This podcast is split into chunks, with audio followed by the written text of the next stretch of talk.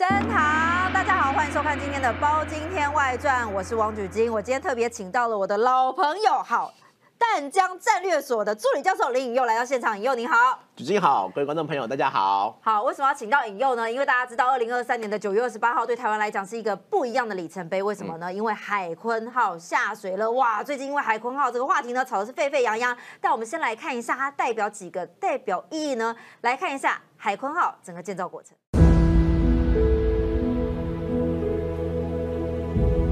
经过这几年的努力，今天台湾的第一艘国造潜舰也已经完成了。历史将会永远的记住这一天。过去潜舰国造被认为是不可能的任务，但今天由国人自己设计打造的潜舰，就在大家的眼前，我们做到了。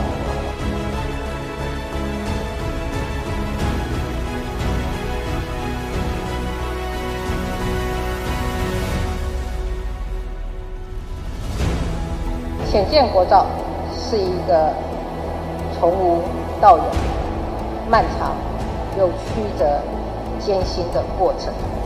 我要感谢所有投入这项任务的伙伴。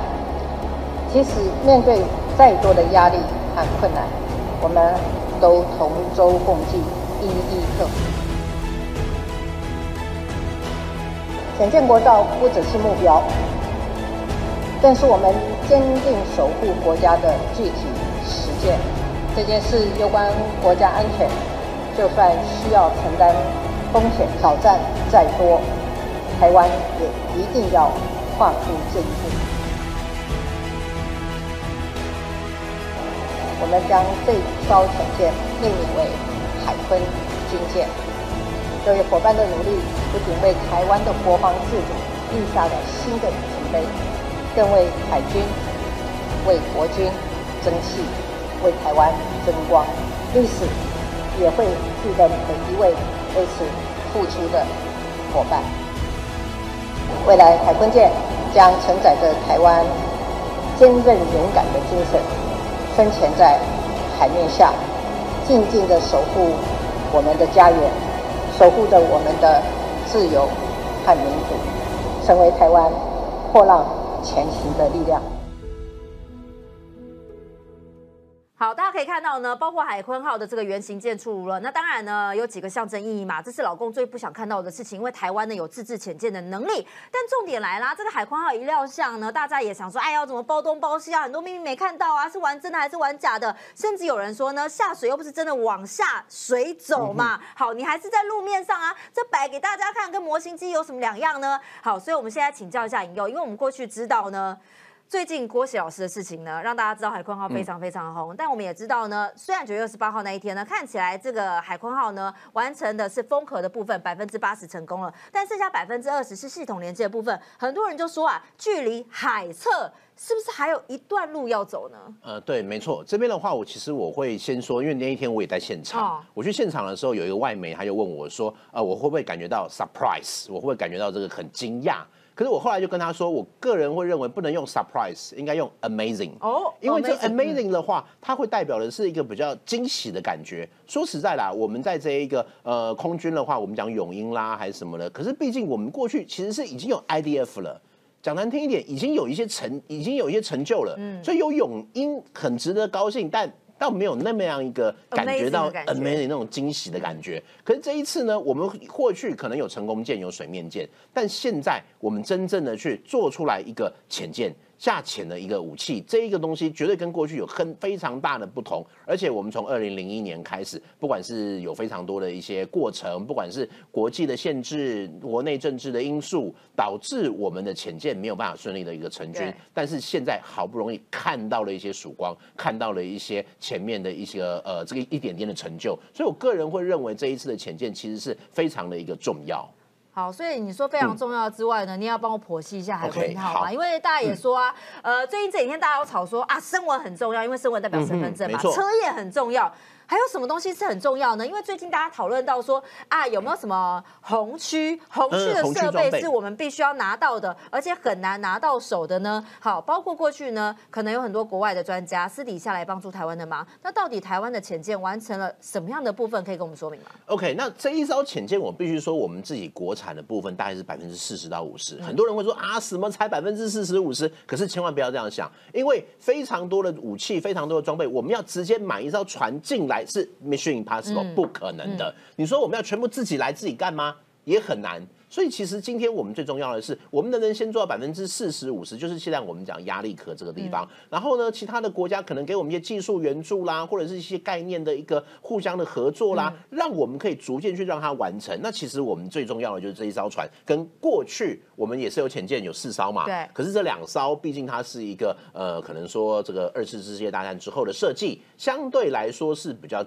旧的没有办法，只能做训练。那另外两艘舰龙旗从荷兰买过来的也只有两艘，而且毕竟它也是一九八零年代的一个产物，到现在也一段很长的时间了。所以其实这一次我们主要是先让这艘潜舰它的一个外形可以去跟上现在国际的主流，也是我们最近很多的讨论的就是它的一个尾舵这个地方。对，它这边的话，我们这次是用 X 型。那 X 型的话，跟过去过去我们讲是十字形，十字形相对来说跟 X 型的话，在在在这个浅见，不管是这个做底啦，或者它的这个下潜方面啦，相对来说是比较有利的。所以这里的话，第一个我们可以去看的是尾尾巴这个地方 X 型，因为它往下沉的时候，在往下沉的时候，如果你是十字的话，相对来说它在底部这一块跟 X 它的一个空间会有一点的差异。还有就是说，它 X 型它并它是一个可以去做一个摆动的，那透过这个摆动，它可以去让它在这上面的稳定性啦，或者相对来说连接到这一个扇叶啦等等这一个车叶这一个地方的话，它会相对来说是比较安静。那我们知道，在浅见的话呢，其实很重要就是一个声音的战争，因为你在水下看不到雷达，是没有雷达这种东西的，变成你全部都是要用听。那你如果今天你的噪音越大，代表水面舰或反潜机就更容易找到你，你就会更危险。所以这也是为什么最近这个新闻里面经常在讲声纹的这个原因。那再来的话，我们继续去看的就是说，除了说在这个尾尾部这个部分的话，其实另外一个是现在还没有装上去的一些武器，就是在武器系统。那一天我们去，我们都有看到前面不是这个大国旗，这边把它挡住了吗？主要是因为我们可以去看到它的鱼雷发射管跟它的战斗等等这些系统，还有上面的一个声呐。过去这些声呐它可能是其他就旧就比较旧的潜舰，它可能是分布在其他地方，但这一次我们直接把一个东西把它造起来。然后另外的话就是最重要的是潜望镜，海卫装上了潜望镜。为什么现在还没装上呢？主要是因为这个是战斗系统。过去的潜望镜我们看过很多电影，可能咔啦咔啦咔啦那种旧式这样子，这个庭长这样照来绕绕来绕去这样子看嘛。那电影常常有，可是我们这一次的潜望镜它是一个电子潜望镜。等于说它升上去就直接三百六十度在外面去做一个扫描，哦，不用再用人工的方式，而且这个系统是数位资料。数位资料的好处是它直接跟我们的战斗系统跟这个打击系统进行一个连线，嗯，变成它可以更快速的去做一个作战的一个效果。那这个地方的话，这个战系就是我们俗称洛克希德马丁来帮我们做这个整体的一个统化的。所以这也是其实今天这艘潜舰最重要的功能。如果今天一艘潜舰它没有这种打击攻击的武力，那它就是什么？观光潜舰啊，所以其实这也是为什么，其实现在我们很多的保密相关的措施，除了声纹、除了尾舵之外，另外就是在这个战斗系统的部分。所以你的意思是说，战斗系统部分目前是最神秘的部分，也是当天你去现场的时候，他根本不可能打开来给你看的嘛？那这个部分装上去了吗？还是因为我们过去都说，可能几个货柜、几个货柜啊，必须要从国外运进来啊？那现在大家也在讨论说，因为很多东西没有公开嘛，嗯，所以台湾人可能不晓得说，到底海坤号实际的战力是如何呢？呃，对这边的话。因为其实这一块相对来说也是我们比较保密的一个部分，所以基本上我个人会认为，因为现在潜望镜还没有装上，我们有有人会质疑说什么？那为什么我们现在就要封壳啦、干嘛啦、巴拉巴拉很多？可是现在的潜望镜跟过去不太一样，现在的话它是可以等到这个大体都装上去之后，它最后才把它进来，在最后再将就再再再把它装进去。所以相对来说的话，现在的战斗系统这一块是一个比较神秘的一个部分。那当然了，这个也是俗称我们讲的这个红区装备。对，所以其实这对我们来说的话，我们为什么很坚持要自己要至少你要能够到百分之四十五十？因为你要从国外进一艘船进来，中共阻扰、外国限制，太多的一个难关了。可是相对来说，我们只是从把它化整为零的方式，一点一点一点的从各个地方去运过来。这一点其实我个人会认为，这不只是今天的海空号，它会给台湾未来的国防产业、国防工业开了一个新的窗户，开了一个新门。为什么呢？因为今天大家就看到，哦，原来你台湾。你中华民国，你可以靠这个方式去做出新的武器，也可以跟你这样做生意。那未来其他的新武器是不是也可以用类似的方式如法炮制？那它会让我们在武货管道上面会有更多更新的突破。所以你既然说海坤号会让你觉得 amazing 的感觉哦，那你也说台湾之前不是有四艘嘛？啊，两艘比较旧，两艘是跟荷兰买的比较新嘛？那海坤号到底跟荷兰买的这个比较新的，它的？多的战力在哪边呢？这一边的话，就目前来看，我目前看到一些资料，一个可能是下水，就是浅浅浅的一个深度。那另外的话，就是作战的系统，因为在作战系统，我们刚才有去讲到，嗯那潜望镜等等作战系统这一些相对的一些一些整合的能力是会。让我们未来在水下战力的确是会有一些新的一个变化，那更不用说我们刚刚讲到在尾舵这个地方的话，如果它能够这一边如期的去有一些新的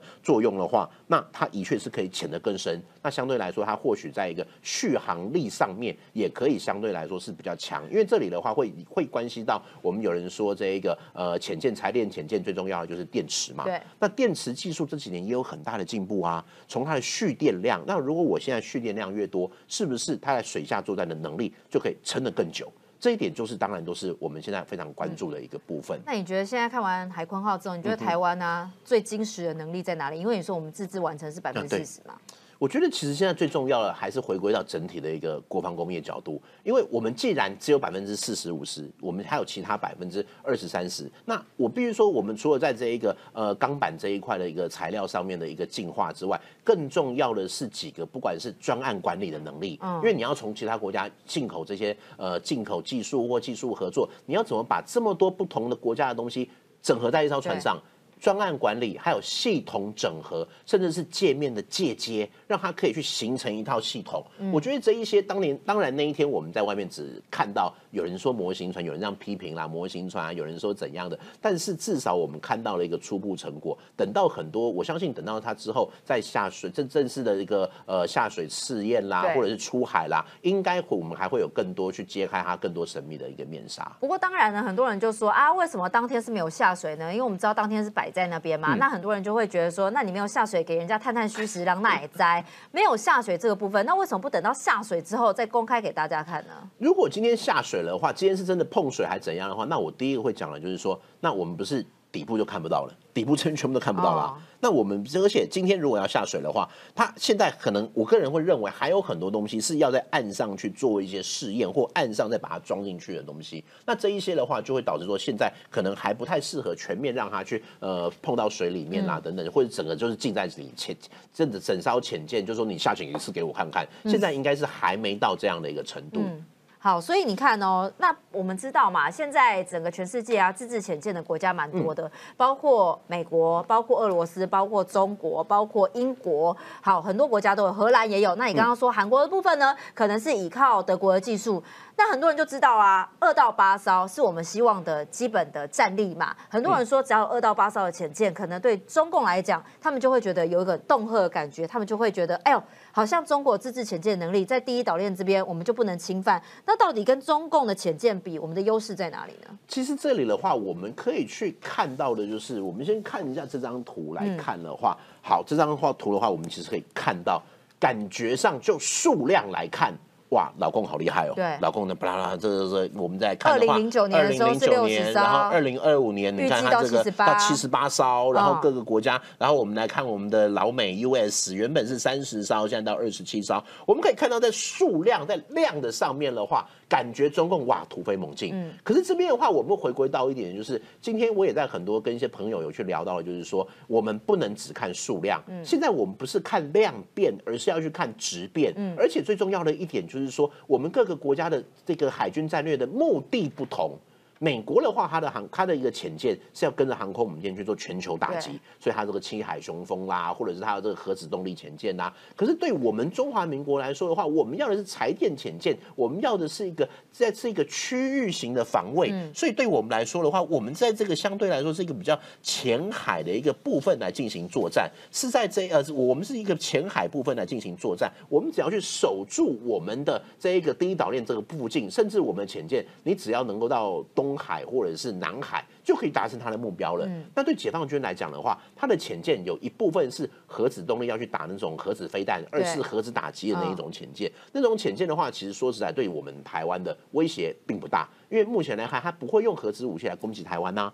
因为他丢了在在台湾丢一个核弹，他自己也会受到辐射层的污染，所以一般来说是不会。那它的潜舰对台湾来来说的话，主要还是要去进行一个可能在海上的一个封锁，或是对我们的一些船舰去进行一些一些打击。所以这里的话，我们在看它潜舰战力的时候，第一个要去想的是，它要这些潜舰做什么？所以我们直接去跟它比数量。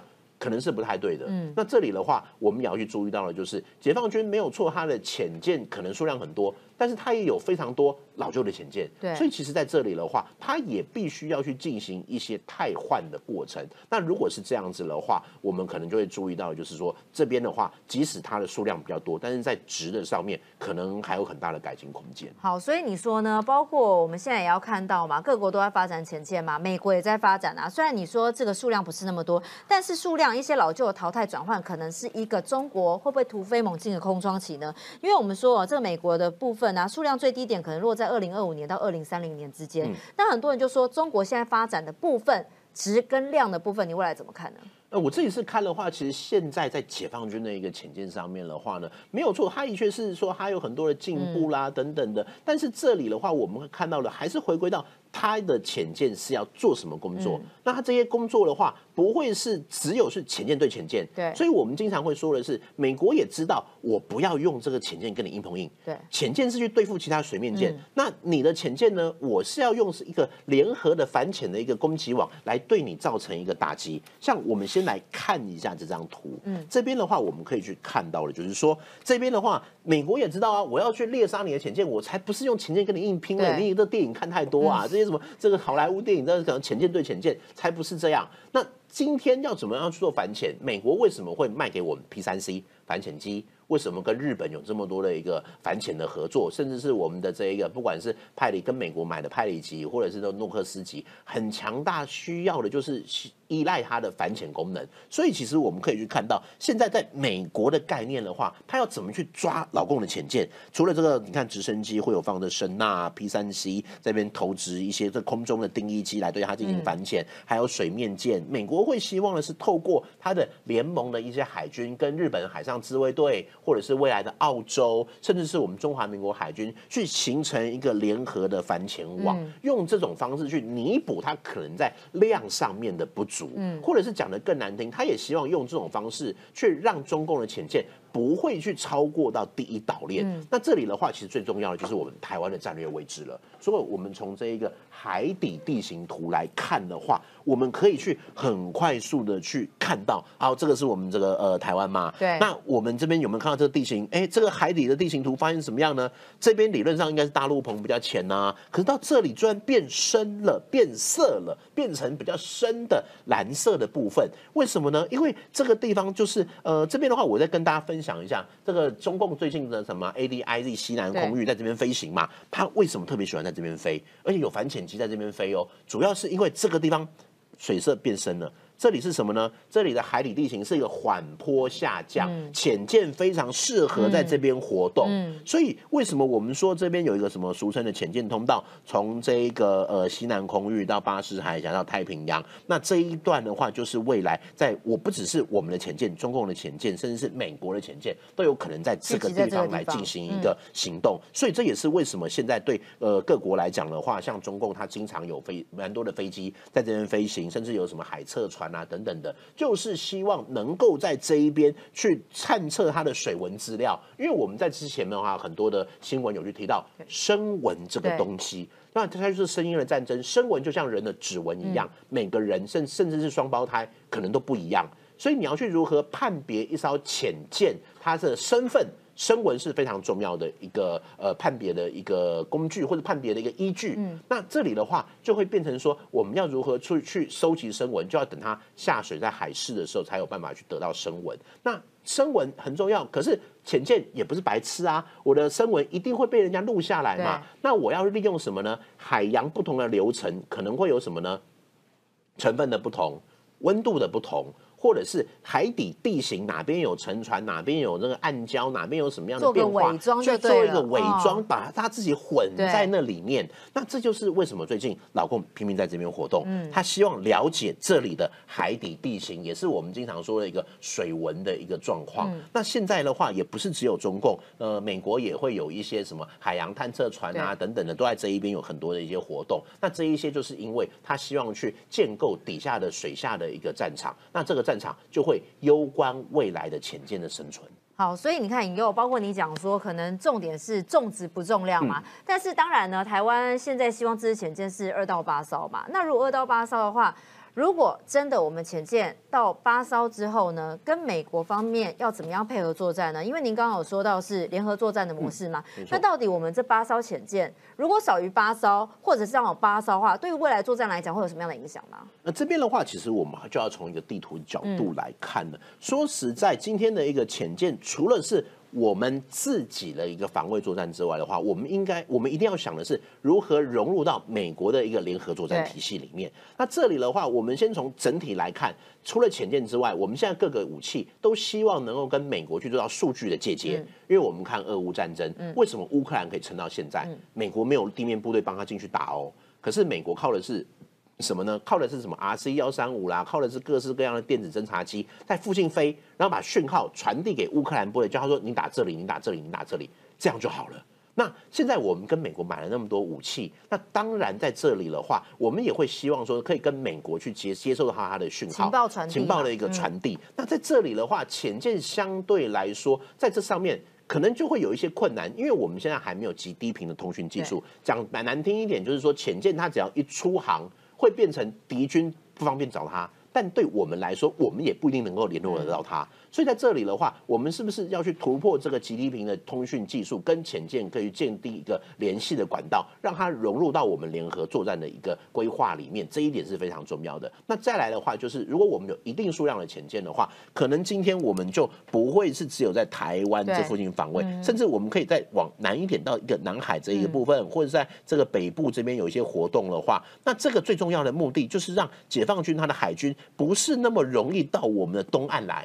因为我们之前有去看到的是说，呃，解放军像是山东号嘛，直接开到我们台东外海那边去啦，花莲外海、太平洋啊。我们都以为在西岸嘛，现在发现跑来东岸了。现在变成它可以从东岸这边来进行攻击了。但是今天如果我们有足够数量的潜舰，那对解放军来说，他就要去分出更多的人员。分出更多的舰只，分出更多的兵力去找潜舰，那这样子就可以帮我们去争取更多的时间。那更不用说，如果我们的潜舰能够，我们不用说全部打成啦，这个不太可能啦。可是我们只要打成一艘它的补给舰。一艘航空母舰就会让他有很重受到很很大的一个打击之后，他还愿意进行这场战争吗？这个其实就是今天我们潜舰的目的。潜舰除了有机会去到对他进行不对对解放军造成不对称的攻击之外，另外就是在心理上面，它可以帮我们争取更多防卫的时间。那这个就是我们今天贺主的胜利。好，但要请教尹佑，因为你刚刚有说到嘛，其实各国研发的潜舰都不一样。那你刚刚说到那张图呢，可能。中国现在量是比较大的，那当然很多人很会比较忧虑说，那万一美国呢，可能在替换时间，中国会不会呃直接后来居上呢？但是其实呢，中国跟俄罗斯哦，大家生产的潜舰项目都不一样呢。你刚刚说有大型的柴电潜舰、核动力潜舰，这是中国生产的，那北韩生产也不一样，美国生产也不一样，这有什么样的区别？这边我们可以看一下这个，其实现在各国潜舰战力的一个对比图。对，那这里的话，其实还是要去回归到。你做潜舰要做什么用？这个感觉就好像是什么呢？呃，我知道这一个我们举金，你的车子很多，如果你那个你啊对对对，有这一种 超跑，可以超跑，你会开拿去开计程车吗？不可能啊，嗯，不太可能。但是你你会用超跑去跑 Uber 吗？也不会，也不会。对，那你 Uber 可能就是要省油，对，可能就是要这个或者计程车，你可能要走那种省油路线，会变成你的目的不同，你会买的车，你要买的这一个潜舰，你的就会不一样。嗯，那刚才的话，其实我们从这边，我们从各国来看的话，呃，印尼跟越，我们先从越南，越南的话，它的这一它那一阵子也有跟俄罗斯买基洛级潜舰，那它的这一个潜舰的目的是什么呢？很简单。对付中国。对，所以他用的是一个基洛级，它也是柴电，但相对来说它是比较安静。是，它也是希望在南海这边有它的一个呃实力。那另外的话呢，我们继续来看，像印尼这一边的话，它的这一些潜舰相对来讲，它的因为那边岛礁比较多，对他来说，对它的海岛来看的话，它潜舰是主要是希望能够去稳固它在南海的势力。那另外的话，我们看。南韩跟日本，他们这边也有非常多的一个潜舰，就希望就是在海上交通线或者是在对付中国这一边有发挥一定的效果。更加上在最早在冷战时候，他们呃美国会希望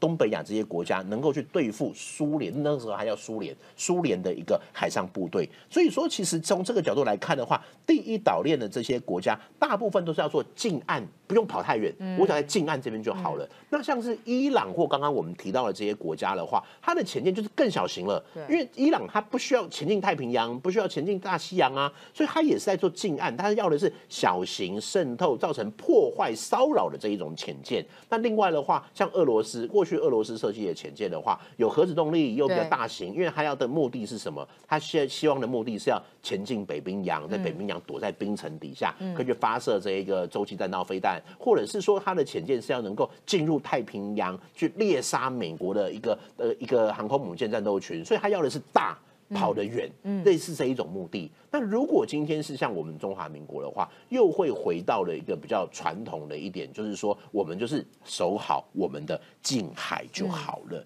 那当然也有人会说什么，呃，北韩啦，还是什么？北韩最近有做了一艘潜潜艇，好像就让美国有点皮皮抓还是什么的。今天要皮皮抓，不是他因为做出了潜舰，而是他可以去打飞弹。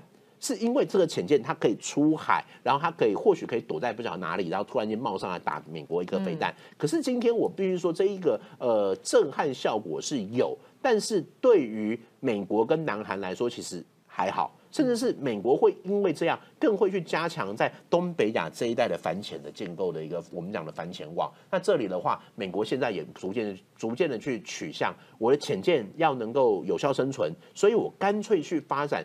无人水下载具，用无人的，就是我们空中有无人机，那水下如果我也可以用无人的话，呃，一个是替换，第二个是死了不死了没关系，我不用负责人嘛，是不是？我不用付抚恤金，而且就是说，它可以去执行更危险的任务，因为你可以更深入敌人啦，或者是你可以去更去接近这一个敌方的一些比较那个重要的地方啦，然后去进行破坏，因为毕竟。你不用回来也 OK，嗯，是不是？所以台湾的部分可以要采购吗？因为这一次是美国来向这个波音来采购四艘的杀人鲸嘛，对不对？那台湾的部分呢？呃，台湾的话，其实未来的话，我们说最近无人机的话题非常夯，很多的一些不管是的罗老板还是什么都会来。但是在水下的话，我们其实也可以去发展，可是相对来说，水下的声学或水下的一个通讯这一块，或许还是我们需要去突破的。好，所以请教一下尹佑，因为我们知道哦，这个海鲲号呢，其实从这个海昌计划就开始了。那那个时候其实是马政府时期嘛，二零一五年的时候，那那个时候其实马总统呢，他是有两个方向，一个是国建国造的方向，一个是向国外来购买。那最后到蔡英文总统的时候，他就觉得说，嗯，我们应该要国建国造，要展现一下自己的实力嘛，对不对？那重点来，你自己分析哦，你觉得到底是全部来向国外买？还是自治国建真的是非常重要一件事情吗？呃，这边的话，我先讲结论，就是自治国建绝对是非常重要的一点。那没有错，很多人说你有做百分之四十五十，你还是要跟国外买啊。但是你至少要能就先有制造制造出百分之四十五十的能力，因为其实就目前台湾的环境来看，我们要直接买一艘完成的潜舰，不可能，非常难。不管是中共或者是国内人等等，这个压力或者是国际的状况，或者是现在美国已经没有在做核在做柴电潜舰了，他从哪里去真给你生一条柴电潜舰？你要美国重新开生产线，或者跟国外买，基本上这难度都太高了。所以其实这一次我们为什么说我一直前面说它是一个很大的突破，它为我们的国防自主重新开了一条路，就是当你可以做到百分之四十五十的时候，其他国家才有可能来帮你。那当然这个部分是不是会有一些其他的一些呃状况啦，或者是采购？上面出现的一些问题啦，那这一些其实都是我们必须要克服，以及我们最后能不能把这些所有的技术整合在这艘船上面？那我们也知道，今天不管是各界的政府啦，或者是我们国际的盟友啦，或者中间不管是海军还是这一个台，或是台船，或是其他的一些国际友人，都付出了很多的努力。那当然，现在的海坤舰它也只是第一艘的一个呃试验舰，或我们说它这个初号机好了吧？那最后能不能让它真正的量产，或者说从这次的一个出号到最后的量产，中间是不是还有一些修正、修改，或者是之后还会还会不会有一些调整？我想这一切其实都还在刚刚开始而已。